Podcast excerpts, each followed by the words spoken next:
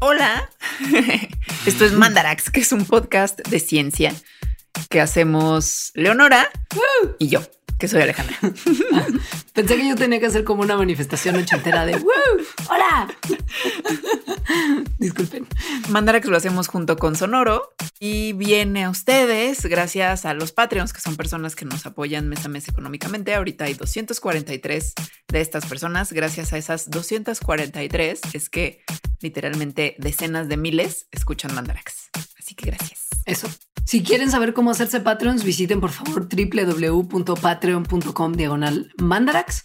Y si quieren seguirnos en nuestras redes sociales, que están muy increíbles últimamente sobre todo, pero siempre lo han estado, la verdad, son arroba mandarax en Twitter, arroba las mandarax en Instagram, facebook.com diagonal mandarax lo explica todo. Y nuestras redes sociales personales son la mía, Twitter, arroba alita-emo. Yo estoy como arroba leos en Twitter y como arroba leosrobot en Instagram y TikTok, porque ya soy esa chavarruca. Oh my God. Oh my God. Generalmente es para que Mauricio sea la estrella, ¿eh? O sea, no te, no te preocupes. En este programa les vamos a hablar de delfines y su lado oscuro, que es bastante oscuro. Primero les vamos a hablar de los delfines en general, o sea, un poco cómo es su anatomía, pero súper poquito, como ciertas cosas que están bien padres, como que usan ecolocación para encontrar a sus presas y para ubicarse. Que tienen una cosa en la cabeza que se llama melón. que no tienen sentido del olfato, pero que sí pueden detectar sabores salados. Mucha grasita en su cuerpo. Y luego llegamos a su dark side, eh, que son comportamientos que si los juzgáramos con moral humana estarían pues, todos en la cárcel. y, y habría programas en Netflix, ¿no? Como de... de true crime. Ajá.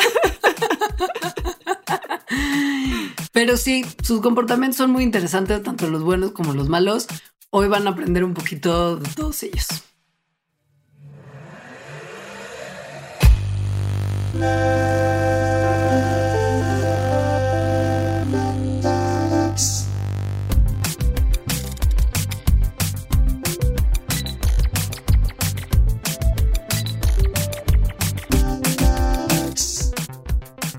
Este tema lo propuso un Patreon. Ese Patreon se llama Boris Alexis Osorio Ramos. Y es uno de los beneficios que tienen los Patreons. Nada más para que sepan, pues.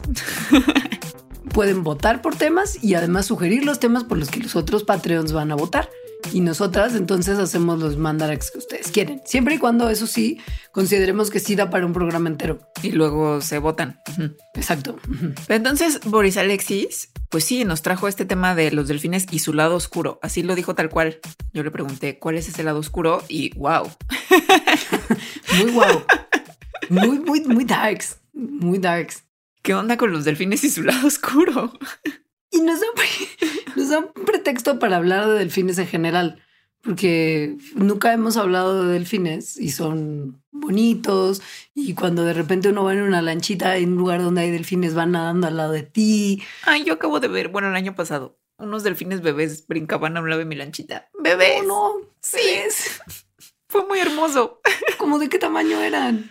Mm, yo creo que un metro. Ay, Ajá. O sea, tal vez medían un poquito más porque un metro, digamos, curviaditos, ¿no? Porque ya ves que brincan curviaditos, pero pues eran Claro. muy chiquitos. Sí. no me muero. Yo, no- yo nunca he visto chiquitos, he visto de tamaño full size, Ujú. pero sí. No, esto era así como, oh, y además brincaban como, o sea, nunca pensarías que hacen las cosas horribles que hacen cuando crecen. que es por lo que vamos a hacer este programa hoy. Primero les vamos a hablar de todo lo increíbles que son y súper inteligentes y bla, bla, bla, ya saben lo normal. Y después vamos a romper su corazón, como Mandarax tantas veces ha hecho. Entonces, a ver, el principio de este programa es, digamos, una miscelánea del delfín. Exacto. Con cosas, tal vez no las más importantes ni lo más exhaustivo, porque a lo que queremos llegar únicamente es al lado oscuro. Tal vez después podamos hacer un programa de qué tan listos son y de su diversidad y de todas las formas eh, que tienen para comunicarse, etcétera. Pero aquí nada más va a ser como tantito delfín. Vean qué lindos son, vean qué cositas cutes tienen. ¡Pum! Lado oscuro. Dark. ok, empezando con las generalidades. Los delfines son animalitos de, de- o sea, hay, hay- hay muchos delfines. Yo iba a decir, los delfines son animalitos del mar, pero no. Es que justo no, Ajá. por eso fue como de, ah, no. Hay delfines de agua salada, pero también hay delfines de agua dulce y están distribuidos en todo el mundo, principalmente en ambientes marítimos. O sea, eso sí, son, son más tradicionalmente de mar. Y están desde mares ecuatoriales a aguas subpolares, aunque sí les late más, yo creo que como a todos, el agua un poquito más calentita es normal. O sea, nosotros como los delfines, o sea, más templado, más delicioso. Y también en los, en los principales sistemas de ríos del mundo suele haber delfines. Los delfines son carnívoros, como, sí, como muchos animales, entonces tienen unos pues adaptaciones para su vida carnívora, por ejemplo, sus dientecillos que son cónicos, son muy fuertes, con los que agarran a las presas y luego las destrozan. a veces, o si no, como patos, se las tragan tal cual. no comen tanto.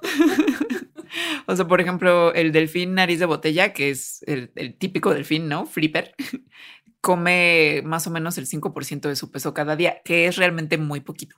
Los cetáceos, perdón, los delfines, que es como un nombre que justo es muy general, hay muchos tipos de delfines. Es como un nombre medio mm, informal. Informal, casual, como viernes casual. Porque abarca muchos grupos diferentes de cetáceos, es decir, mamíferos acuáticos, y que incluye a los delfines de mar, a tres familias que viven en ríos o en estuarios, son los delfines de río de la India, eh, los Ínide, que son los delfines de río de Sudamérica, que además son conocidos como focénidos, e incluyen a unos animalitos que también son muy bonitos, que son las marsopas, que son como delfines pero chiquitos. Y pues nada, o sea, hoy en día hay como 40 especies que son conocidas a grandes rasgos como delfines. Nomás, los Inide creo que son diferentes a los focénidos. O sea, son las tres, son la otra familia. Ok. Pero bueno, el chiste es que justo hay un montón de delfines, incluyendo a las orcas. Porque sí, las orcas técnicamente son un delfín. Pues no son una ballena, delfín. Pertenecen a la familia de los delfines. Son los delfines más grandes que existen. Bueno, y respecto a su anatomía, otra vez no les vamos a hablar exhaustivamente de su anatomía, sino más bien de cosillas curiosas sobre esta. Creo que una de las más, bueno, que a mí más me impresionan justo es su capacidad de ecolocalización, de percibir el, mundo con eco. Antes de explicarles eso, solamente quiero recomendar algo que me estaba acordando ayer haciendo el programa de Convoy, que era que había un videojuego padrísimo que se llamaba Echo de Dolphin, que eras un delfín y que para encontrar cosas hacías ecolocación. Mm. Y era súper era súper ñoño ese videojuego, pero estaba bien bonito y mucho de lo que hacías era brincar hacia afuera del agua y era padrísimo. O sea, se te iba la vida haciendo como yendo hacia el fondo y saliendo para brincar. Ay, no sabes, era lo máximo ese juego. Yo nunca supe ese juego. Eres old, pero así de old. y ni siquiera es tan viejísimo. O sea, sí es viejísimo, pero no es así Mario 1. Ok. Era, era ya en CD. Ok. Eso ya no es tan old, güey. Es mucho menos old que el programa anterior. Ay, no, ahorita me acordé, perdón, me voy a desviar mucho el tema, pero es que les tengo que contar esto. Por favor. En una clase de posgrado, o sea, eran ya los 2006, o sea, por ahí, o más. No, sí, más, o sea, como por los 2010, yo tomé una clase de posgrado en la Facultad de Ciencias, o sea, para científicos, que era de sistemas de información geográfica en la computadora. Y entonces la maestra, esos, esos programas hacen eh, archivos muy grandes, muy pesados. Entonces la maestra estaba diciendo, entonces hacen archivos muy grandes, muy pesados. Y antes era un problema. Pero bueno, ahora con los CDs. no. Se fue como, ¿qué hago aquí? ¿Cómo me metí en una cápsula del tiempo?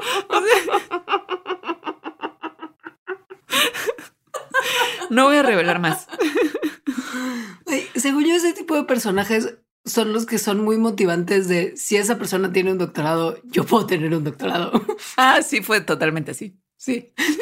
Mi maestra de sistemática era como, si ella es doctora, cualquiera puede ser doctora. Pero bueno, regresemos a los delfines. Sí. Ecolocación. Lo que es básicamente la ecolocación es como piensen que el delfín tuviera incorporado un sonar que lo que hace es rebotar ondas de sonido de sus presas y revelar información como dónde se encuentran, de qué tamaño son, qué formas tienen. Sí, como, como, pues sí, un sonar. Y el sonar lo que pasa es que son ellos mismos, es decir, producen una serie de sonidos que son clics, que son pulsos cortos de amplio espectro, y entonces esos clics rebotan en cosas como por ejemplo sus presas y se les regresan, ¿no? O sea, lo, que se les regresa, el eco que regresan es lo que perciben y así pueden hacerse como esa imagen, entre comillas, del mundo. Hay un montón de mamíferos marinos que usan ecolocación, no vayan a creer que nada más los delfines, pero la cosa es que muchas veces no son tan famosos como, como uno, los, los, los sonidos de colocación de unos no son tan famosos como los de los otros, porque la mayor cantidad de mamíferos marinos emiten sonidos de colocación que son tan altos que los humanos no los podemos percibir, a excepción de, alguna, de algunos cachalotes, de las orcas y de algunas especies de los delfines, que pues entonces los reconocemos más. Y es como, ah, mira, está haciendo sus ruiditos. Aquí viene el momento en el que haces ruidito de delfín, Leonora, porque tal vez ustedes no lo sepan, pero Leonora es profesional del ruidito de delfín. no venía preparada, pero... Ahora, no sé si ese es el sonido de colocación como tal o es su, como su cotorreo. No, sonido de delfín.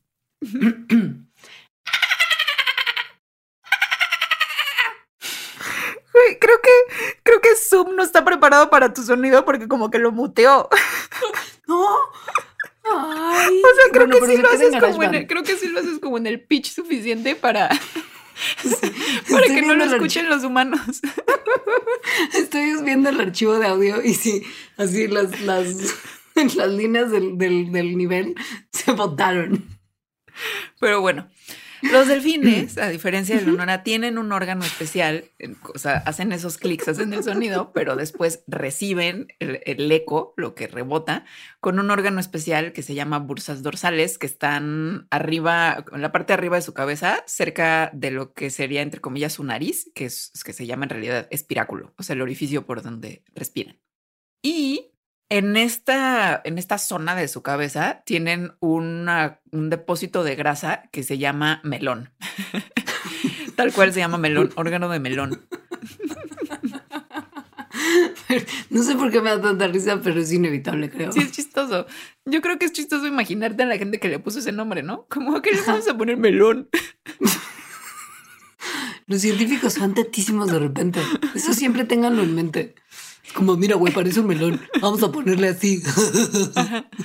Pero bueno, el chiste del melón de los delfines, este depósito de grasa a un lado del órgano que tienen para ecolocalizar, es que el melón, la grasa ahí, reduce la impedancia, es decir, la resistencia a las ondas de sonido que hay entre el cuerpo de delfín y el agua, eh, ¿no? O sea, las ondas están viajando en diferentes medios, uno siendo el cuerpo de delfín, otro siendo el agua. Entonces, para que no haya una resistencia cuando pasan de un medio a otro, ese, el melón es el que se encarga de eso.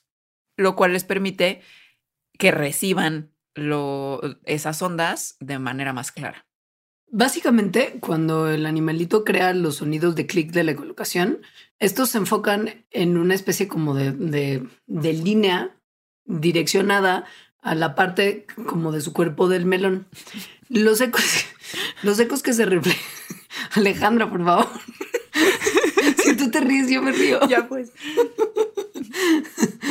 Los ecos que entonces reflejan sus, futuras fuentes de alimentación se reciben como en esta como ventana acústica que tienen en la mandíbula de abajo, que es otro, otra acumulación de grasa que permite que se haga como más claro el eco que regresa de las presas. Y de este lugar, como este otro depósito de grasa que no es el melón, la información acústica se transmite a su oído medio y últimamente al cerebro para que éste lo interprete.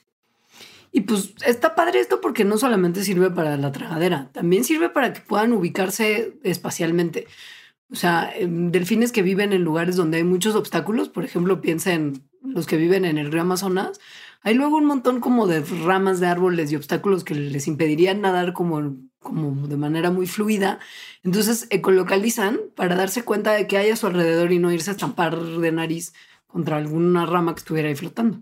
O sea, es tal cual un sentido más, un sentido que nosotros no tenemos y está difícil de imaginar. O sea, de imaginar cómo es, ¿no? Porque justo se sale de toda nuestra nuestras percepciones. Pues sí. Ahora, tienen mucha grasa, no nada más en el melón y en la mandíbula. Había que decirlo una vez más porque después ya no aparece más. Exacto. Em, encontraremos la manera de que aparezca el melón, ya verás. güey, te lo firmo. Todos los cetáceos, o sea, las ballenas y los delfines, eh, este, esta familia de mamíferos marinos, tienen una grasa, una, más bien una capa gorda y grasosa que se le conoce como grasa de ballena tal cual, o en inglés tiene un nombre más bonito que se llama blubber. Pero entonces este tejido grasoso, tejido adiposo, no es como el nuestro, porque está vascularizado, es decir, tiene vasos sanguíneos y además les cubre todo el cuerpo y es muy gordillo. Generalmente es más gordillo en la espalda y en la pancita y no tienen o tienen menos en las aletas eh, y en la cola. La principal función de este blubber, de esta grasa, es aislarlos, o sea, mantenerlos, mantener su temperatura aislada del frío que pueda hacer afuera, ¿no? Del agua, por ejemplo, en invierno. Entonces, para hacer esto, para la capacidad de aislamiento, los vasos sanguíneos que tiene este tejido de grasa se constriñen, o sea, se hacen más chiquitos cuando están en agua fría. Entonces, los vasos constreñidos, como están más chiquitos, reducen el flujo sanguíneo y eso reduce la energía que se requiere para calentar el cuerpo, lo cual conserva el calor del cuerpo. Y pues la grasa también, esa grasa funciona para lo que funciona la grasa en muchos otros animales, para almacenar energía, pero principalmente aquí en la forma de proteínas, principalmente colágeno y también pues grasa como tal, o sea, principalmente líquidos.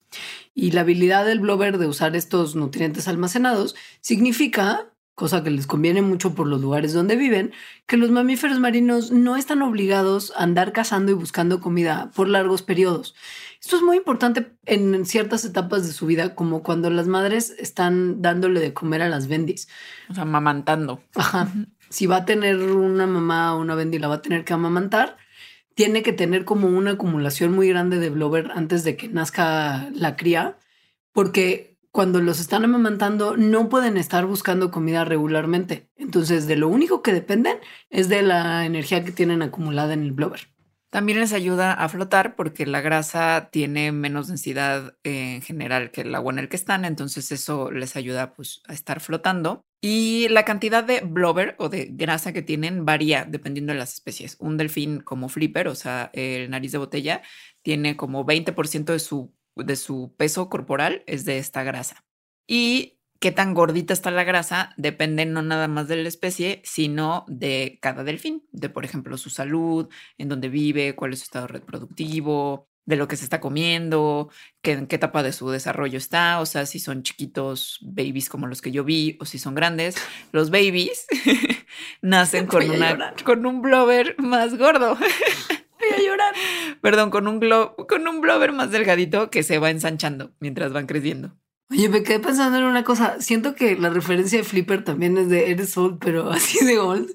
Bueno, sí, porque además es más old que nosotros. O sea, yo sé de Flipper por el documental terrible, muy dark, que al rato les decimos cuál es y por qué lo mencionan. Pero Flipper es como de los setentas, ¿no? Sí. Sí. Hay varios documentales muy, muy tenebrosos de los que podemos hablar. Al, rato les diremos. Sí, pero por lo pronto vamos a dejar la, el mal viaje aquí porque pues hay muchas otras cosas lindas de los delfines de qué platicar antes de llegar al horror. Por ejemplo, ¿cómo son sus otros sentidos que no son la ecolocación? Esta parte es como de, ah, delfín, con que tienes ecolocación, pero no tiene sentido del gusto. no, del olfato, del olfato del gusto sí, pero, pero, pero, pero casi tampoco no, ¿no? Muy, muy poquito. Sí, para que te sepa, eso mejor ni tener. Exacto. A ver, como todas las ballenas dentadas, que son sus familiares, o sea, el grupo al que pertenecen, los delfines carecen de lóbulos olfatorios y de nervios olfatorios, lo que significa que no tienen un sentido del olfato como tal, aunque sí tienen un sentido del gusto muy moderado aparentemente en el que solamente pueden percibir la sal. O sea, no pueden reconocer los cinco sabores que nosotros reconocemos, que son, sí son cinco, ¿eh? No están mal mis cuentas, porque tenemos el dulce, el amargo, el agrio, el salado y el umami. Que me suena como cuando Ross de Friends unagi. unagi. Yo creo que ya hablamos de estos sabores en un mandarax, ¿eh? Hicimos uno de los sentidos. Exacto, sí. Pero bueno, pues básicamente como para un recordatorio chiquito, nosotros tenemos esos sabores porque tenemos receptores del gusto, que son proteínas que están metidas en nuestra lengua y que le mandan señales del gusto a nuestro cerebro. Básicamente, todos los vertebrados tienen genes de, de receptores de gusto, salvo al parecer los cetáceos. Tal vez por eso comen tan poquito. Porque no les late, porque es como de... Porque solo comen por necesidad y no por gusto. Puede ser. Entonces, a ver, pues sí, al investigar el genoma de varios cetáceos han encontrado que perdieron en su evolución un montón de genes para estos receptores del gusto. O sea, esto lo vieron en 15 especies de cetáceos, vieron que que no los tienen. O sea, los genes del gusto no es que no estén, ¿no? O sea, no es que se hayan desaparecido, sino que más bien les cayeron unas mutaciones que los dañaron irreparablemente. Entonces son genes que no funcionan, tal cual. Sí. Y parece ser que el sabor salado, o sea, los genes de, que, que codifican para las proteínas receptoras del sabor salado, son la única excepción. Por eso se piensa que es el único sabor que sí pueden captar.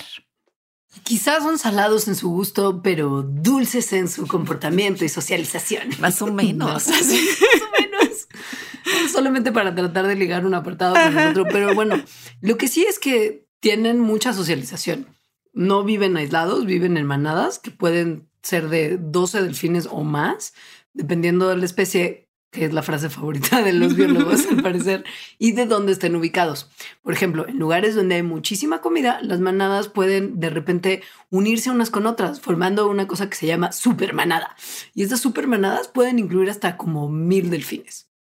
O sea, el número no depende, o sea, sí depende de la especie, pero, pero, y de muchas otras cosas. O sea, al parecer forman grupos muy distintos durante su vida y las manadas se deshacen y se hacen y luego se hacen supermanadas y así. Porque al parecer son un poco como espíritus libres. o sea, sociables pero libres. Ajá. O sea, cuando se ha estudiado la composición social de las manadas de delfines, se ha descubierto que cuando un delfín pertenece a un grupo, como que está chido en ese grupo, pero no hay realmente alguna característica o algo que hayamos encontrado que lo ligue ya sea en tiempo o espacio a ese grupo. Es decir, que como que decide estar en un grupo y luego por su espíritu libre decide moverse a otro grupo, ¿no? Que está como ahí cerquita, por ejemplo, o que se está moviendo y que decide irse con ese otro, cosas así. Entonces, la red social de los delfines, dado esto, es más bien muy abierta. O sea, no se ha encontrado evidencia de que tengan una estructura rígida o una estructura cerrada, como tienen otras especies donde, por ejemplo, se juntan, eh, las manadas están estructuradas familiarmente, por ejemplo. Aquí no. O sea, ningún delfín tiene como, como que no es un miembro permanente en ninguna manada. Van moviéndose. Pero aun cuando como son el equivalente mamífero de la política mexicana, sí pueden establecer vínculos sociales muy fuertes. Por ejemplo, si uno de los individuos de la manada en la que estén en turno se lastima o se enferma, se quedan con ellos y de repente si un delfín, por ejemplo, no puede respirar, de repente otros delfines de la manada lo ayudan a respirar llevándolo a la superficie. O sea, como que sí hay una sensación, como una, como un, sí, como un vínculo de algún tipo. No es como de, ah, pues chido, ahí te quedas, yo ya me voy con mis compas, adiós. No, lo único, sí, creo que esto es importante. O sea, que la estructura social no sea rígida no significa que no tienen social. O sea, de hecho son muy sociales. Sí. Lo cual se relaciona con su lenguaje o casi lenguaje. Aquí hay mucha controversia. Así como Leonora hace rato ejemplificó su sonido del fin, a ver, vuélvelo a hacer.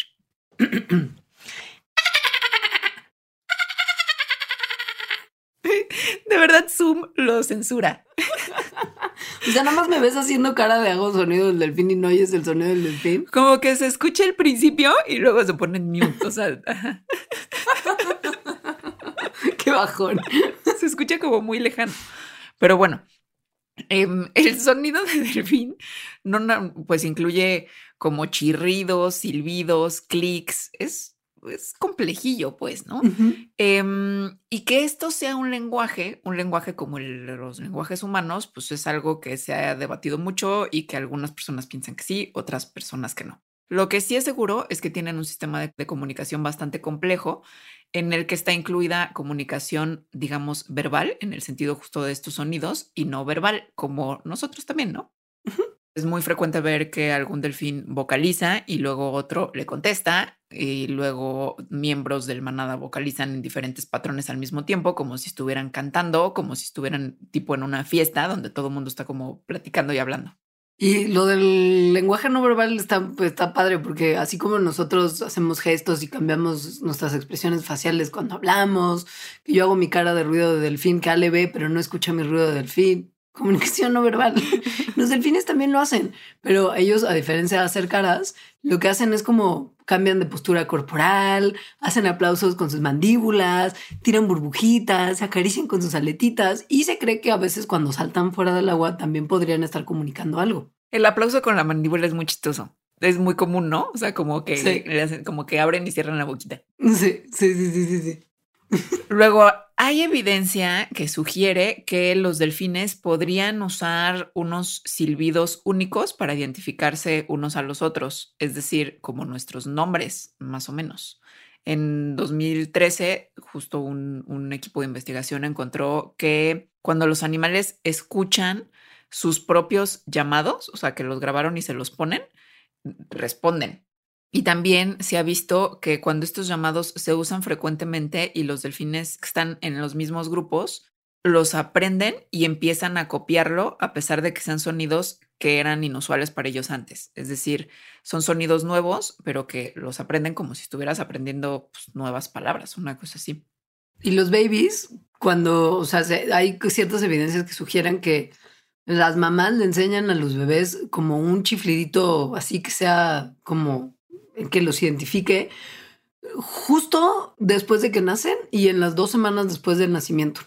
Eventualmente las crías sí desarrollan su propio silbidito particular, pero en las primeras semanas las madres le enseñan el suyo, como de alguna manera, pues como para poder identificarse probablemente. O sea, dos meses después ya la cría tiene como su propio chiflidito, que ya no se va a parecer al de la madre, ni a ningún otro de los delfines, ni a ningún otro de los chiflidos de los delfines del grupo. Porque, a ver, piensa en eso. O sea, si tú tuvieras un club de las alitas, pues sí sería raro que alguien dijera como alita y todos voltearan. Entonces sería ideal que si vas a hacer un club, no todos se llamen igual. y aquí es lo mismo. No querrían como tener un silbido que fuera igual al de todos los otros delfines que están en la misma manada. Hay muchas cosas del lenguaje de delfines que yo creo que más bien después podemos hablar. Yo hace poco leí de que para encontrar la vida extraterrestre como tal, se estudia el lenguaje de los delfines o bueno, los sonidos de los delfines. Em, Sí, espérenlo en un próximo Mandarax. Me encanta que esto ya si fuéramos como un muy interesante o algo así, sería los delfines son aliens, como de encabezado. Seguro se ha usado para ese encabezado. Está muy loca esa historia, involucra a LS, darle LSD a los delfines, está muy, muy... Hay muchas cosas en esa historia, pero la hablaremos en otro Mandarax. Wow, sí. yo no lo sabía y ya te estoy muy emocionada. Sí, está emocionante. Porque más incluye extraterrestres también, o sea, delfines extraterrestres y LSD. Güey, ¿por qué no hay una película de esto? Es algo que no lo sé. Como una caricatura como de los creadores de Adventure Time. Sí, delfines aliens en LSD. Totalmente podría ser un super pitch. que además sea como ilustración ilustrado por Lisa Frank. Güey, todo como en tornasoles y fosfo y, metálicos. Pero dark, sí, también. me encanta. Pero bueno. Eh, ok. Pasando a cosas mm, más banales o triviales. no tanto, bueno, pero otras cosas que no son LSD extraterrestres y que tienen que ver con el delfines. ¿Qué huele con sus brincos? O sea, porque es muy característico su brinquito de delfín. De hecho, si yo ahorita tuviera que dibujar un delfín, lo dibujaría brincando. O sea, como en forma de camaroncito, brincando. Claro, curveado. Exacto, curveado. Sí. sí. Y es que se la pasan brincando. Sí. O sea, eso es una realidad ya sea que estén en acuarios o que estén en la naturaleza, se la pasan brincando. Cuando están viajando, que además viajan grandes distancias, como 100 kilómetros al día, una cosa así, se la pasan brincando. Al parecer, los brincos, o bueno, más bien, los brincos tienen una función, varias. Una de esas funciones es que les ahorra energía, porque la fricción del aire es mucho menor que la fricción en el agua. Entonces, cuando dan un brinco, van en el aire, pueden recorrer una distancia más grande que si estuvieran en el agua. Por eso les ahorra energía. Sí, pero también hay todo el otro, ¿no? Lo de la comunicación no verbal, orientación, o sea, como para ver qué huele, dónde andamos, eh, despliegues sociales, juego, porque juegan un montón, y pueden usarlo también para deshacerse de parásitos. los parásitos en los, en los animalitos del mar son muy comunes. Se les pegan cosas y de repente no, pues no hay como, como que tengan manitos para quitárselos. Entonces, cuando saltan, como que raspan sus cuerpecitos contra la superficie del agua y esto puede a veces hacer que los parásitos se les quiten de encima, o sea, como que se zafan. Entonces, para eso puede funcionar también. Y son bien padres sus brincos, o sea, parecen triviales, pero a ver, intenten brincar como delfín. Pues si de repente al salir del agua, como, como tratar de salirte de la alberca, ya es un problema. De hecho, intenten dar cualquier brinco fuera del agua, exacto. Hacia arriba. Güey, la gente que juega waterpolo es como de ustedes, ¿cómo claro, hacen? ellos lo hacen. Güey, ¿cuánta fuerza necesitas para tener? Por eso toman agua dentro del agua y se echan agua encima para refrescarse, cosa que es muy rara. Pero bueno, para los delfines tienen que estar moviéndose muy rápido para poder brincar afuera del agua. Em, este movimiento rápido es, pues sí, como si lanzaras una pelota en el aire. O sea, es de verdad como mucha aceleración. Entonces, para hacer esto, primero tienen que sumergirse, entonces irse abajo del agua, llegar a un punto que deciden que es como el correcto, y a partir de ese punto abajo, nadan hacia arriba súper rápido, lo cual hace que se empiecen a acelerar cada vez más. Entonces, en el momento en el que alcanzan la superficie del agua, ya se están moviendo con suficiente velocidad para ser como lanzados hacia arriba. Y obviamente, mientras más alto quieran brincar, pues tienen que irse más abajo para agarrar más vuelo. Es agarrar el vuelo tal cual. Literal, sí. Ahora, de lo del juego, sí juegan un montón. O sea, bueno, por lo menos muestran muchos tipos de comportamientos juguetones, que muchos incluyen objetos, otros pequeños como anillitos de burbujas que hacen con sus bocas. Ay, yo he visto eso. Sí. No. Eh, Bueno, lo he visto en la tele, pues, o sea, en Ah, ya, videos. ya, yo sí, güey. Sí, ¿Dónde no. están? Tú nadando con delfines. Y haciendo, En Cristina Mittermeier. Sí, no, no, no, no. No, es muy bonito verlos en video. Son un, sí, y, y es justo nada más para jugar. Ya. Pues sí, y luego también juegan con otros delfines o con otros animales. Para bien o para mal. Exacto. Justo aquí ya empieza a ponerse intensa la cosa. Más de esto más tarde. Por- Exacto. Por ejemplo, cuando juegan con objetos o con otros animalitos más pequeños, los comportamientos comunes incluyen llevar el objeto o el animal usando varias partes de su cuerpo, como piensa como en el, en el juego de pelota, Jaki. como un haki. O pasárselo a otros miembros de los delfines, o quitárselo a otro miembro de la manada, o aventarlo fuera del agua. Pero pues cuando es un objeto que se encuentran, dices, ay, qué adorable. Pero cuando es un animalito pequeño es como, y como que no es necesario estar aventando a ese pequeño, esa pequeña marsopa. Porque además Híjole. sí molestan un buen a los animales. Sí. O sea, por ejemplo, se ha observado, y esto ni siquiera está en la parte de los darks que son los delfines, imagínense, pero se ha observado que a veces agarran aves marinas, of course, por ejemplo, o de río o así, y los meten abajo del agua. O sea, los jalan. Sí, los jala, pero no como porque se los vayan a comer. Es como, ah, te agarré, ah, te estoy hundiendo. Y luego pues los dejan ir Sí. como, como que, que, que, que la, que lacra eres. Y, y bueno, pues también en comportamientos, cuando ya hay un vínculo de delfín humano, que eso también está todo mal y luego lo podremos hablar con más detalles, pero se ve, ¿no? O sea, cuando los delfines interactúan con sus entrenadores y demás, se observan comportamientos que se interpretan como juguetones. Sí, o sea, en general se, se, se acepta que los delfines juegan por el placer de jugar. A veces cruelmente, a veces no cruelmente. Ahora, la inteligencia. Esto es el que el, máximo, o sea, lo que seguramente todo el mundo sabe de los delfines es que son súper inteligentes. Exacto. Entonces, solo les vamos a decir muy poco de eso porque probablemente podríamos hacer un programa entero de la inteligencia de los delfines.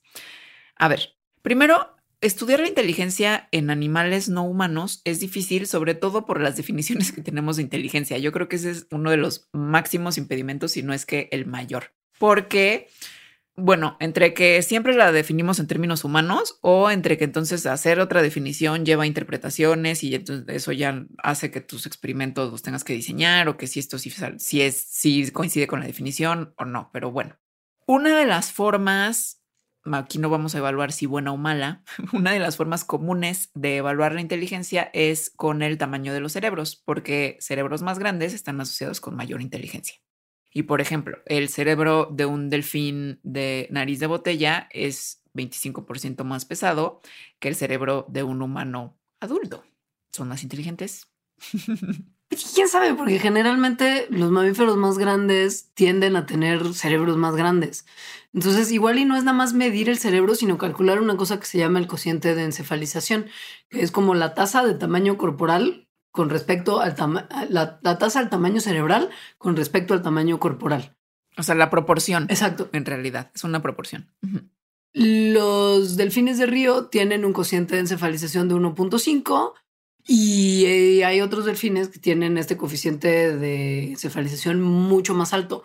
De hecho, mucho más alto que incluso los parientes más cercanos de los humanos que entendemos que también son muy inteligentes, como los gorilas que tienen 1.76, los chimpancés que tienen 2.48. Pues bueno, los delfines nariz de botella tienen un cociente de encefalización 5.6. O sea, la proporción de su cerebro con respecto a su cuerpo es altísima. De hecho, es, es como el segundo lugar de los que se han medido, que supongo que se han medido casi todos. El primer lugar seríamos los humanos, que tenemos un coeficiente de encefalización de 7.4. Luego, también hay otras cosas en sus cerebros que podrían estar sugiriendo que efectivamente son muy inteligentes o bueno, que su cerebro tiene ciertas adaptaciones. Por ejemplo, en el neocórtex, que es la parte em, del cerebro pues una de las más recientes en evolucionar y que está como más en la superficie, digámoslo así. En el neocórtex de muchas especies de delfín se han encontrado una cosa, unas neuronas especiales que se llaman neuronas en uso, en uso con H, o sea, como, como en hilo. No es que se estén usando esas neuronas en este momento, no. Que em, antes del 2007 se pensaba que solo existían en homínidos, o sea, en los seres humanos eh, y, en, y en chimpancés, gorilas. Em, en seres humanos, estas neuronas en uso son un poco un misterio, porque además después se descubrió que existían en otros cetáceos y en los mapaches, o sea, medio randomly el patrón de en dónde están. Lo que se sabe es que en humanos estas neuronas están involucradas en la conducta social, en las emociones y en el juicio, o sea, en la racionalización. Pero en realidad no se sabe muy bien ¿Para qué podrían estar funcionando exactamente ni en nosotros ni en estas otras especies? Lo que se cree entonces es que igual y mejor, como no tenemos muy claro nada de lo anterior, nada es definitivo, igual y más bien debemos medir la inteligencia por comportamiento, no por estructura. Y el comportamiento de los delfines sugiere que son varios listos. Muy. Por ejemplo, les cuento una historia. Acompáñenme a ver esta no tan triste historia, pero sí un poquito porque está en cautiverio y eso siempre es triste. Pero hay un instituto de estudios de mamíferos marinos en Mississippi donde vive una delfincita que se llama Kelly, que tiene una reputación por ser súper lista. Súper lista. Ahora, en este instituto entrenan a los delfines para que si se cae basura a, las albercas donde, donde ellos viven, tienen que agarrar la basura y guardarla hasta que llegue un entrenador. Y si le entregan al entrenador la basura, el entrenador les va a dar a cambio pececitos de comida. Entonces, de esta forma, los delfines ayudan a mantener su casita limpia, cosa que está muy bien. Ahora, Kelly, que es muy vivilla, ha llevado la responsabilidad de limpiar su alberca a cambio de pescado un vasito más. Por ejemplo, cuando alguien pasa por su alberca y tira un pedazo de papel al agua, ella lo agarra y lo esconde debajo de una piedra en el fondo de su alberca. Y la próxima vez que pase un entrenador como viendo si alguien tiene basura para cambiar por pez, ella llega a su pedazo de papel guardado, le arranca un pedazo, o sea, no, no le entrega la hoja completa, le arranca un pedacito y se la da al entrenador. Le da una recompensa, baja otra vez, rompe otro pedacito de papel, la intercambia por otro pescado y así sucesivamente. O sea, lo que esto significa es que ella tiene un sentido de, del futuro y logra como retrasar sus recompensas. O sea, las, dosifica y se da cuenta de que si las divide y espera un poco puede tener más pescado.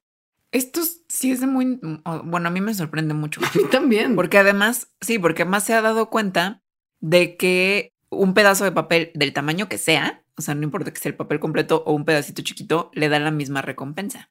Y por lo tanto, da pedacitos chiquitos para mantener más papel y que le llegue comida extra. Luego, Kelly un día, aquí otra vez empieza el dark side, un poquito, se empieza a asomar. Un día una gaviota llegó, o sea, voló ¿no? hacia la alberca y entonces Kelly la atrapó, la ahogó y se esperó a que los entrenadores eh, llegaran para dárselas, ¿no? Como si fuera basura. Entonces, una gaviota obviamente es mucho más grande que un pedazo de papel, o sea, es un pajarote. Entonces, los entrenadores le dieron mucho pescado. Y esto, al parecer, hizo que Kelly se le prendiera el foco y la próxima vez que le dieron de comer, en vez de comerse el último pescado que le dieron, o sea, se aguantó comérselo, que eso es muy impresionante, pues, según yo, para cualquier animal. lo agarró y lo escondió en el fondo de la alberca, abajo de la misma piedra donde escondía el papel. Y entonces, eh, cuando los entrenadores no estaban presentes, llevó el pez, el pescado, a la superficie de la alberca para atraer a gaviotas, de manera que pudiera atraparlas, ahogarlas y de esa manera tener más pescado.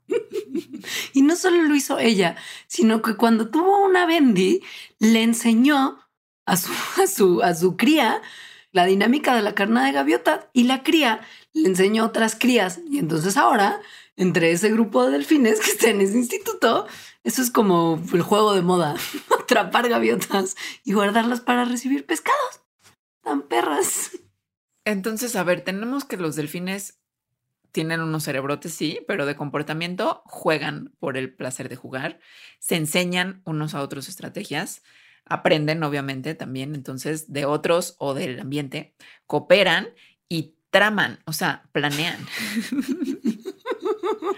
también entre otros de sus comportamientos que nos indican pues como una vida interna mental bastante rica y por lo tanto inteligencia, es que se han visto comportamientos que sugieren que al parecer podrían tener duelos, es decir, que, que, que le hacen luto a sus muertos, porque se ha visto, por ejemplo, a mamás que se les mueren sus crías, nadar junto a, las, a, los, a los cadáveres de sus crías por varios días y, y además otras eh, hembras estar junto a ella, ¿no? O sea, como, como acompañarlas en ese duelo. Recién hubo, probablemente vieron en las noticias, si ustedes ven los mismos fuentes de noticias que yo, la historia de una orca que estuvo como empujando a su cría muerta durante quién sabe cuántas semanas. Sí, fue súper triste. Luego, también usan herramientas, o sea, se les ha visto usar herramientas. Se les ha visto, por ejemplo, engañando, o sea, como medio engatusando a anguilas para que salgan de, los, de, las grietas en las que viven las anguilas, usando una carnada, justo como un pececillo, y como juntándoselo, o sea, como por eso es una herramienta, ¿no? O sea, está usando algo que no es el cuerpo mismo del delfín, sino el cuerpo de un pececillo para hacer que la anguila salga y así comérsela. Y también hacen una cosa que está muy increíble, que bueno, no sé si está muy increíble o no, pero logran pasar una prueba que es una prueba que normalmente se usa también para medir inteligencia en animales, que se llama la prueba del autorreconocimiento. Básicamente en lo que consiste esta prueba es en hacerle una marca a un animal y ponerlo frente a un espejo. Si el animal no reconoce que es el mismo, entonces va a interactuar con, el reflejo del espejo como si fuera cualquier otro animal. Pero si reconoce que es esa persona, va a tratar de quitarse la marca. O sea, como que se ha visto mucho esto, por ejemplo, en chimpancés, que les ponen un puntito rojo y se lo tratan como, como de quitar. Y con los delfines se, ha hecho una, se han hecho una serie de experimentos del autorreconocimiento, como de la prueba del espejo, y una investigadora instaló espejos dentro del acuario de Nueva York para ver si dos delfines de cuello, de nariz de botella, perdón, podían reconocer sus reflejos. Y lo que hicieron fue justo ponerles marquitas con tinta indeleble OPS, porque pues están dentro del agua en varias partes del cuerpo de los delfines. Y los delfines nadaron hacia el espejo, empezaron a ver qué onda y pasaron mucho más tiempo frente al espejo después de que los marcaran que antes de estar marcados. Que quiere decir como que, como que se sugiere entonces que estaban dándose cuenta que era su cuerpo y que algo tenían que no habían tenido antes. Y además también hacían movimientos como para ver la marca.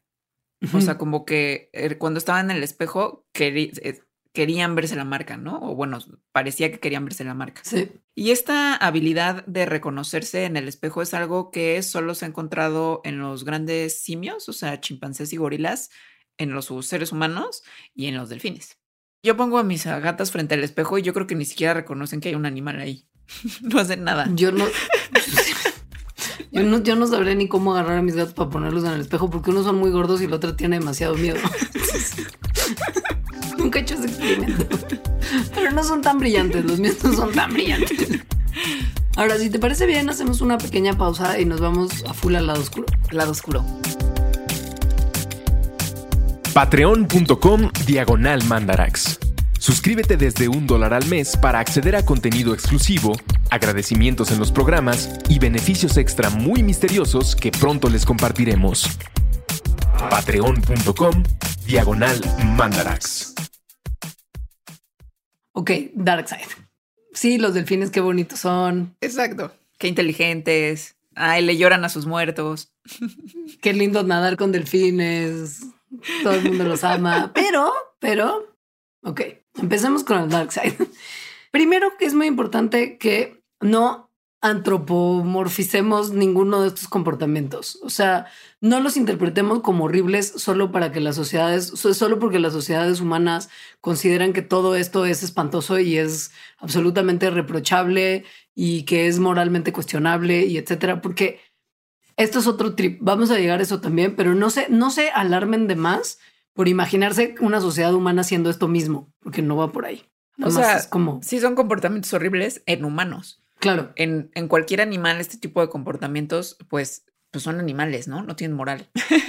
No, y además generalmente tienen alguna razón detrás. Sí. O sea, no es gratuito y porque son malos, ¿no? Entonces, para que tampoco los odien a partir de ahora. Es como un disclaimer importante. Sí. Entonces, a ver, el dark side de los delfines. Yes. Algo muy común al parecer es que cuando llega la temporada de, de, apareamiento para los delfines, empieza una competencia que se ve en muchos animales en realidad, entre machos para reproducirse con las hembras. En casi todas las especies que ahorita puedo pensar, de hecho, o sea, en la gran mayoría de las especies, esta competencia entre machos es entre un macho contra otro, o sea, entre individuos. Pero en los delfines, en los delfines como flipper, o sea, los más listos, los nariz de botella, hay una técnica, una táctica más bien distinta, que es que forman pandillitas, pandillas, grupillos, grupillos malvados. Ok, ya sabemos que dijimos que no íbamos a decir malvados, pero sí, vamos a decir, solo acuérdense el disclaimer. Sí, exacto. Sí, hacen alianzas y esta es parte de sus principales estrategias de apareamiento. Hay alianzas como de primer orden, que son manadas más pequeñas, que van a encontrar a una hembra que les interesa, van a nadar súper rápido hacia ella y la van a separar del resto de la manada para llevársela y aparearse con ella a veces durante semanas. Es como que, como que la rodean, como cuando los vaqueros están tratando de reunir al ganado y lo rodean para como hacer un pequeño círculo, mismo caso, rodean a la hembra y le hacen como un corralito. Y de este corralito, pues la hembra muchas veces trata de escapar repetidamente como una de cuatro, de cada cuatro veces que este corralito ocurre. Siempre se trata de escapar, pero solo lo logra una de cuatro veces. Eso, eso. Sí. Y los machos es como de, no, no, no, no, no, ¿a dónde vas? O sea, es como no te vas a escapar a ningún lado, le empujan, le pegan con sus colas, le pegan con las cabezas, la muerden, le dan como, como que la taclean hasta que esté sumisa y, y, pues, y pues puedan aparearse con ella todo lo que quieran. O sea, es una cosa bastante agresiva y esto sí no, y lo agresivo sí no es una evaluación de moral, o sea, son agresivos. Luego, tienen otras pandillas que son de segundo orden, es decir, que la alianza que hacen, digamos, es de segundo orden, que son más grandes y que ahí no necesariamente son parientes. Más grandes quiere decir que estos grupos son como entre cinco y seis machos apañando a una hembra.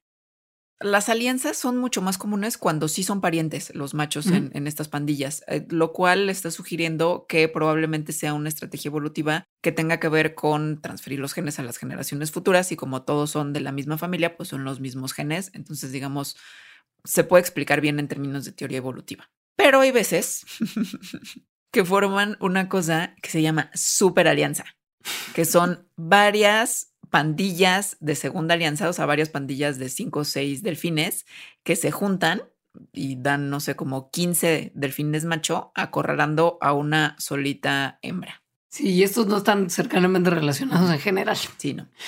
Y ojo, a ver, la mayor parte de la evidencia que tenemos de este comportamiento no viene de observaciones directas, sino de observaciones del comportamiento precopulatorio y de la evidencia física que tienen de violencia a las hembras en sus cuerpos es parte de su estrategia reproductiva el tener como una coerción sexual y es violenta, pero justo tenemos que tener cuidado de no antropomorfizar.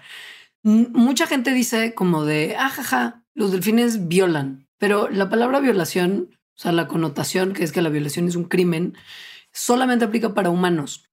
El que se force a un individuo de cualquier especie animal que se reproduzca sexualmente a tener sexo se llama coerción sexual y ha sido observada en un montón de especies, mamíferos, pájaros, insectos, peces.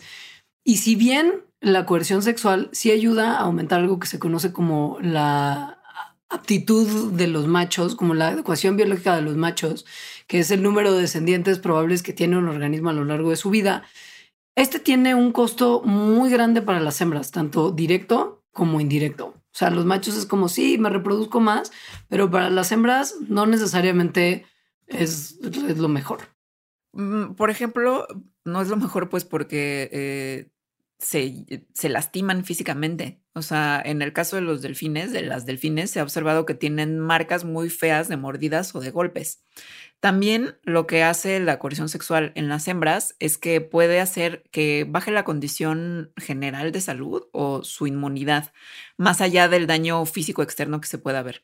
Les causa, o sea, este pues esta violencia y agresividad que se ejerce contra ellas les causa estrés, lo cual resulta en que pierdan peso, que justo su función inmune se baja, que sus reservas de energía se bajen, que coman menos. Y además, el estar tratando de escapar de los machos violentos hace que no formen las... Em, como amigos, o sea, como sus redes sociales de la forma en que tendrían que hacerlos. Em, y de esa manera, pues entonces tampoco digamos que empiezan a ser como una familia. Tiene también costos indirectos sobre las hembras. Por ejemplo, uno de los costos indirectos es que la coerción sexual, pues obviamente hace que las hembras no puedan elegir a los machos con los que se quieren reproducir.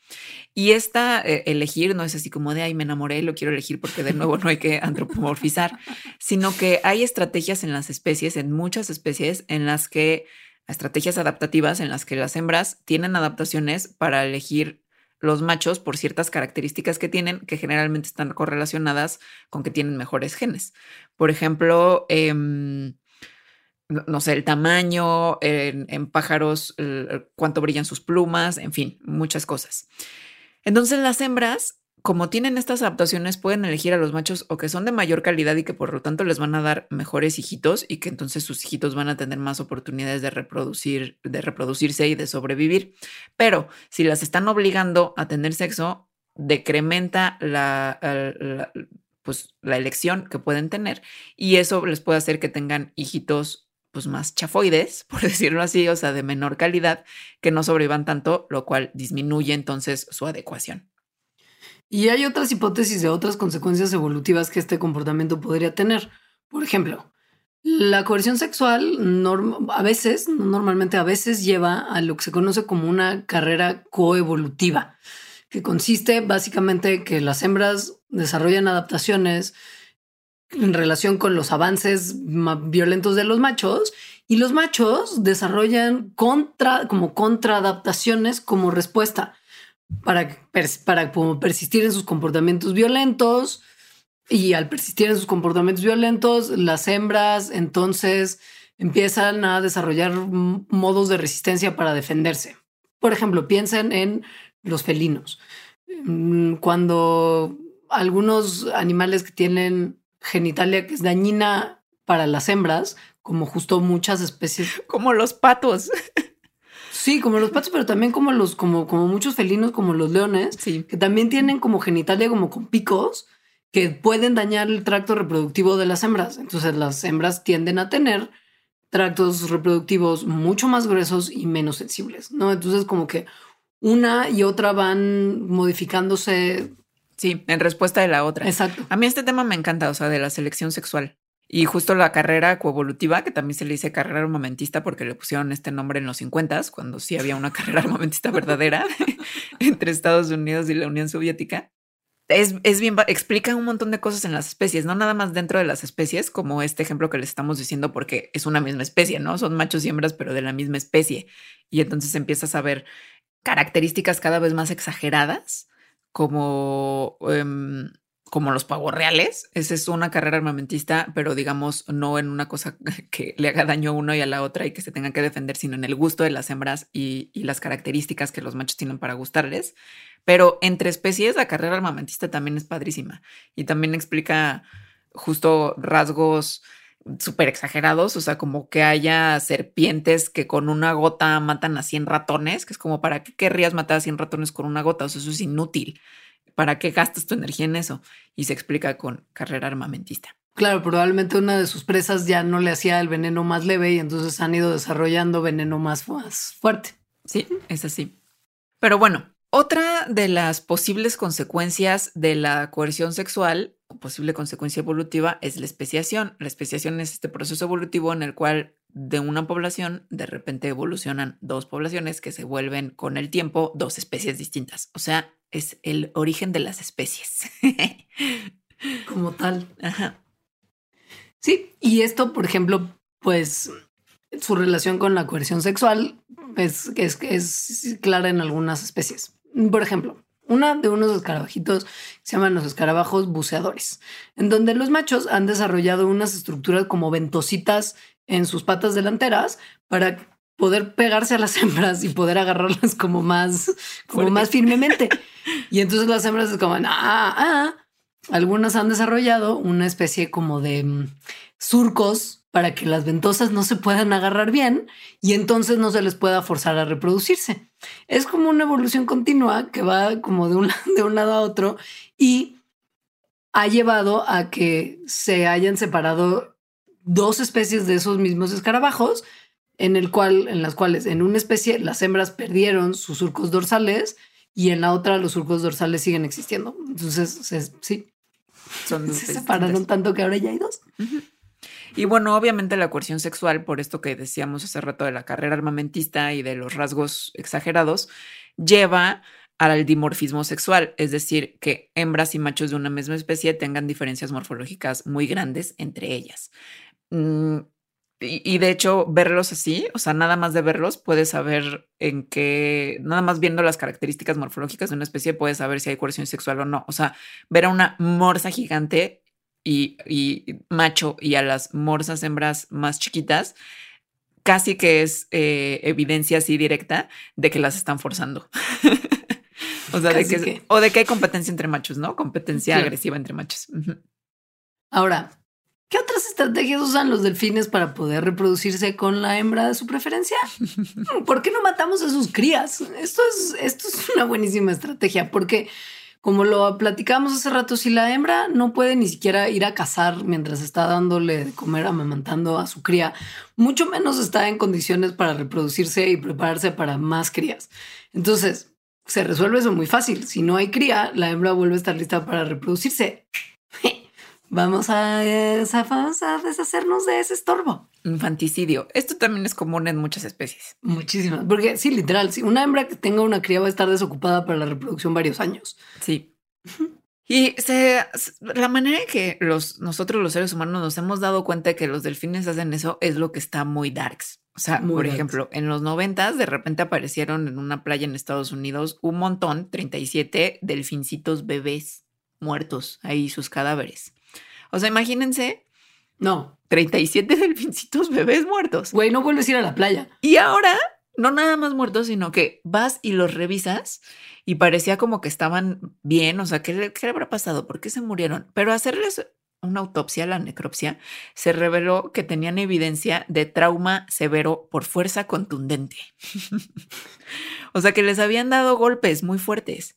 Y estos golpes, o estas, estas traumas severos por fuerza contundente estaban sobre todo en la cabeza y en el pecho y tenían muchas eh, costillas fracturadas y laceraciones en los pulmones justo por los golpes. ¿Qué les pasó? Claro, o sea, no es nada más como de, ay, pues seguro fueron los papás. No, hay mucha evidencia que sugiere que delfines adultos fueron los responsables de sus muertes. En particular, porque uno de los investigadores involucrados vio ciertos eventos de comportamiento a los que se les puso para suavizar como lo que realmente estaba pasando, les pusieron de nombre lanzamiento de crías. Que es un, comportamiento en el que los delfines lanzan a las crías fuera del agua con sus bocas.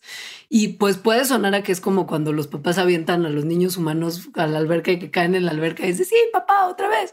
Pero la realidad es que más que un juego, parece todo indicar que esta es una forma en la que los machos adultos golpean a las crías hasta que las crías se mueren. Sí, que es el infanticidio como tal. Como tal, sí. Em, entonces, cuando digamos que muchas adaptaciones en las especies están relacionadas unas con otras. Si, por ejemplo, existe el infanticidio como una estrategia eh, de los machos para poder reproducirse porque no están seguros de ser el papá, o sea, como que acaban de llegar, por ejemplo, que es algo muy común que pasa con los leones, o sea, que apenas llegan y matan a todos para entonces reproducirse y que se haya seguridad de que las crías van a ser sus hijos. Entonces, las hembras una adaptación que se correlaciona en las hembras, es que ellas se reproduzcan con muchos machos distintos. Y de esa manera tienen como diferentes alianzas y los machos no saben, o sea, podrían ser los papás o no podrían ser los papás. Entonces ahí ya no está tan adaptativo matarlo porque en una de esas sí es tu hijo, pero en una de esas no. Hay muchas explicaciones plausibles de por qué en tantas especies hay infanticidio, porque esto es muy común. Y si bien el, mucho del infanticidio lo realizan los machos, también hay ocasiones en que las hembras son las responsables del infanticidio. Por ejemplo, dos zoólogos de Cambridge eh, empezaron a estudiar a ver si había como un denominador común para el infanticidio y sus consecuencias y observaron a 260 especies, 119 que practican infanticidio y 141 que no.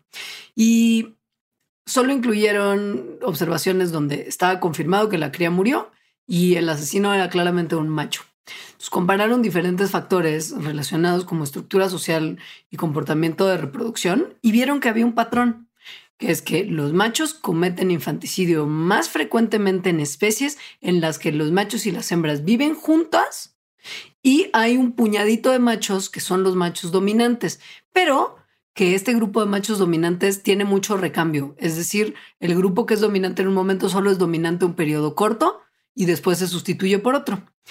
Y se asocia también esta práctica con ciclos de reproducción que no son anuales ni de temporada, que quiere decir que la hembra se puede reproducir cuando sea. A través del infanticidio, entonces, los machos pueden eliminar a las crías de su competencia y que la hembra esté de nuevo en full máquina de bebés mucho más rápido. A mí este tema del infanticidio me gusta mucho, no porque me gusta la matanza de crías y delfincitos bebés muertos, sino porque em, creo que es un asunto en el que se puede ver cómo casi todo mundo tiene intuición de cómo funciona la evolución.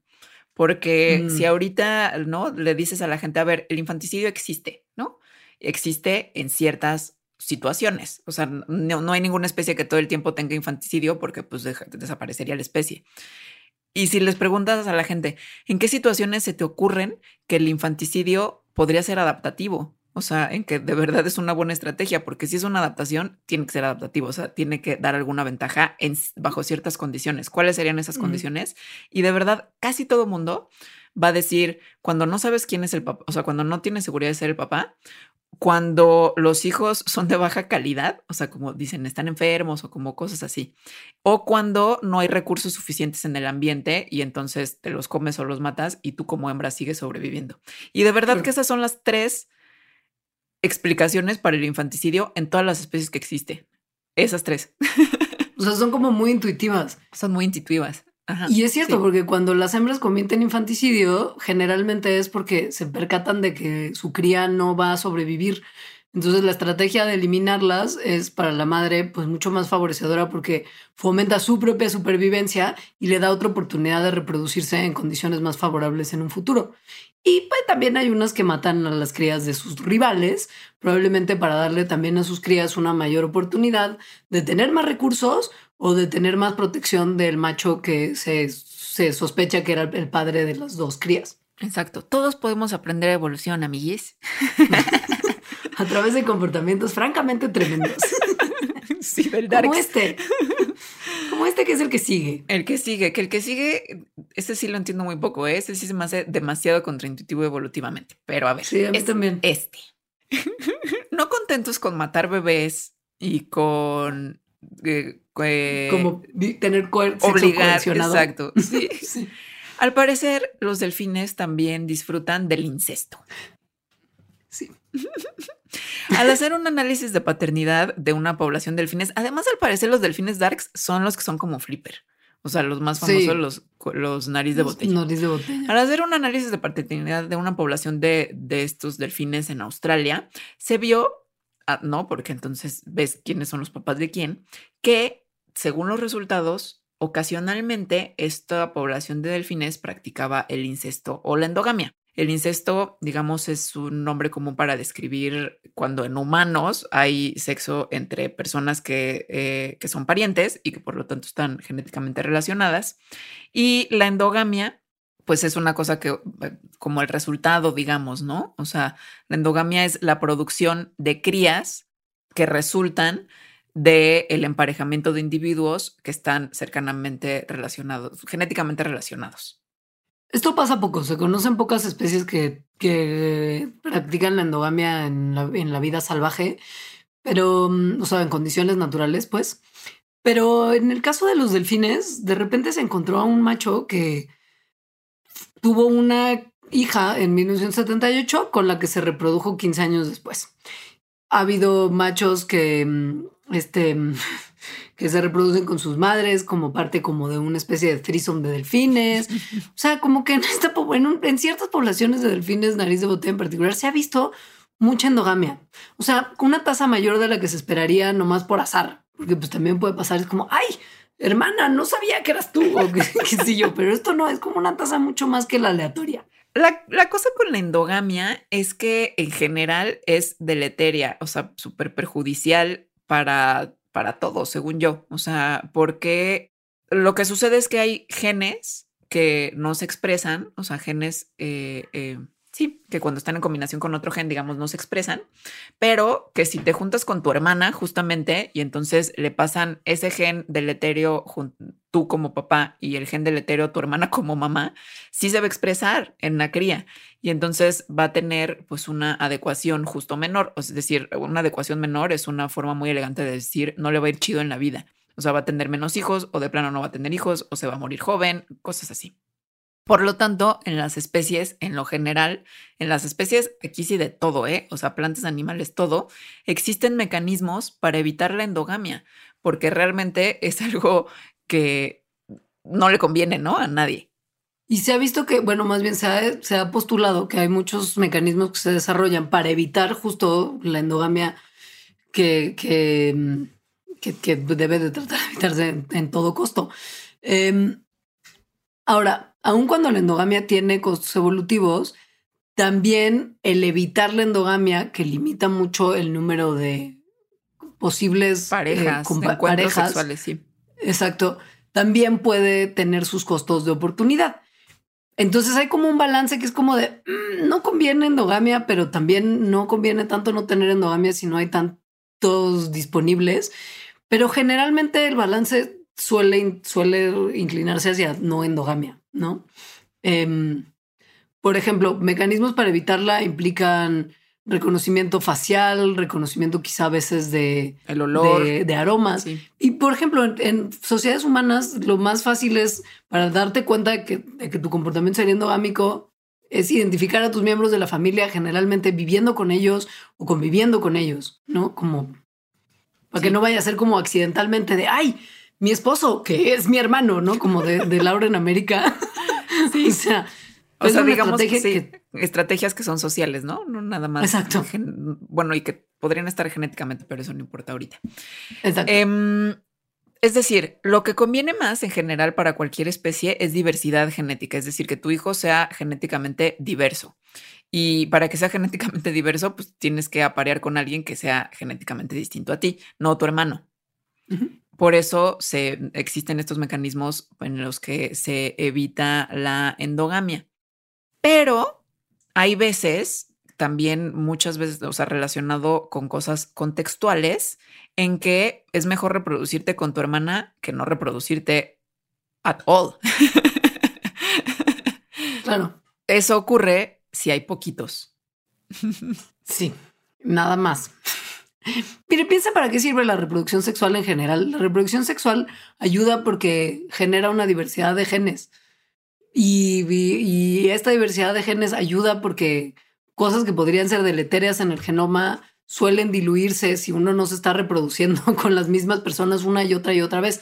Por eso en sociedades, por ejemplo, humanas que es de, muy rancia alcurnia y abolengo, hay enfermedades genéticas como la hemofilia que se manifiestan a lo largo de generaciones, porque nada más tienen como, como hijos entre ellos para, claro, para mantener como la pureza de su linaje. Y esto no, esto no es bien. El reproducirte con gente que no es de tu misma familia ayuda a que haya diversidad. Y el incesto, literal, lo que hace es reducir esta diversidad y hacer que las cosas que podrían ser deletéreas se mantengan. Si eso ocurre durante varias generaciones, es decir, y de manera, digamos, generalizada, es decir, que en una población de algún animal o de alguna planta está habiendo continuamente endogamia, o sea, se están reproduciendo como, como los royals, a lo que se llega es una depresión endogámica, es decir, la adecuación de la población disminuye. Que también sobreviven y dejan hijos generación con generación, disminuye. ¿Cómo les va en la vida? Disminuye. Eso también es lo que le, no sé si le siga pasando, pero que le estaba pasando a la vaquita marina. O sea que había tan poquitos ya que se reproducían entre ellos y luego los que había pues eran todos primos y se reproducían entre ellos y entonces empezaban a presentar algunas anormalidades resultado de estos genes que se empezaban a expresar, ¿no? Anormalidades que hacía que no les fuera chido. Y es un poco también por eso que todos los intentos que se han planteado de clonar especies extintas, no se cree que vayan a tener mucho éxito porque al no haber una diversidad genética importante, estarías creando organismos, pero pues al reproducirlos estarías creándolos con una población genética súper limitada de inicio, que no sería funcional. Y por eso mismo a una especie se le llama como reproductivamente extinta, si nada más quedan ya muy poquitos ejemplares, que significaría que aunque, aunque los cruces un buen de veces, la población ya no es como genéticamente sana. Eso le pasa también a los perros de raza. Sí, y por eso tienen sus pugs tanta narichate no pueden respirar. Ahora, ¿por qué esos delfines hacen incesto? Es algo que continúa siendo un misterio. ¿Y por qué matan randomly también sigue siendo de repente un misterio? Porque lo de las crías dices, bueno, tiene una explicación que podría sonar más o menos lógica en ciertas condiciones. Pero se ha visto que los delfines nariz de botella, de repente randomly, matan así a golpes a un montón de animales más chiquitos que ellos, sobre todo las marsopas, por los cientos. O sea, como que si un delfín ve una marsopa es de te vas a morir. te voy a matar. Aquí se ve como eh, em, en la cultura popular hemos sido muy injustos con los gatos porque se dice que los gatos son los únicos animales que matan a otros por placer, para jugar, pero los delfines también. Porque no se comen a las marsopitas muertas, no se las comen. No se las comen. Se ha visto, esto tampoco se sabe por qué pasa y la evidencia es evidencia, digamos, eh, anecdótica, es cosas que gente ha visto que ha grabado. Entonces, se ha visto justo que hay grupos como estas pandillas de delfines que van, atrapan a marsopas bebés porque son chiquitas, y las empiezan como a aventar por el aire, eh, jugando con ellas hasta que obviamente se mueren. Como sus crías, mismo, mismo, mismo tipo de, mismo em, modus operandi. Pues sí, o sea, tal cual. Entonces se han encontrado muchos cadáveres de marsopitas que se han muerto por una cosa horrible que se llama trauma por explosión, es decir, por golpes muy fuertes que se han dado al estar los delfines jugando con ellas, en donde se les rompen las costillas. Leonor, estás muy, muy... No puedo, ¿no? Es que las marsopas, googleen marsopa. Son muy lindas. O no googleen marsopa. Hagan lo que quieran, pero son muy bonitas. Pues sí, entonces han encontrado estos cadáveres con las costillas rotas, con explotados los pulmones y otros órganos como los hígados, con, eh, eh, o sea, por dentro hechas una papilla, pues. y la única explicación que se le ha podido dar hasta ahora es que ha sido por ataques prolongados, como enfocados en ellas nada más y los responsables son los delfines. No hay razón aparente, no hay hipótesis de por qué lo estarían haciendo. No se sabe si todas las especies de los delfines incurren en este tipo de agresión.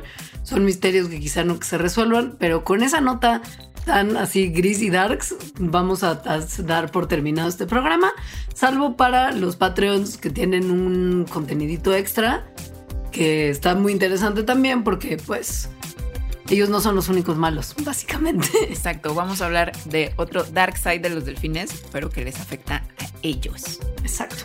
A los que no son Patreons, y aquí termina el Mandarax para ustedes, muchas gracias por habernos escuchado, los queremos un montón.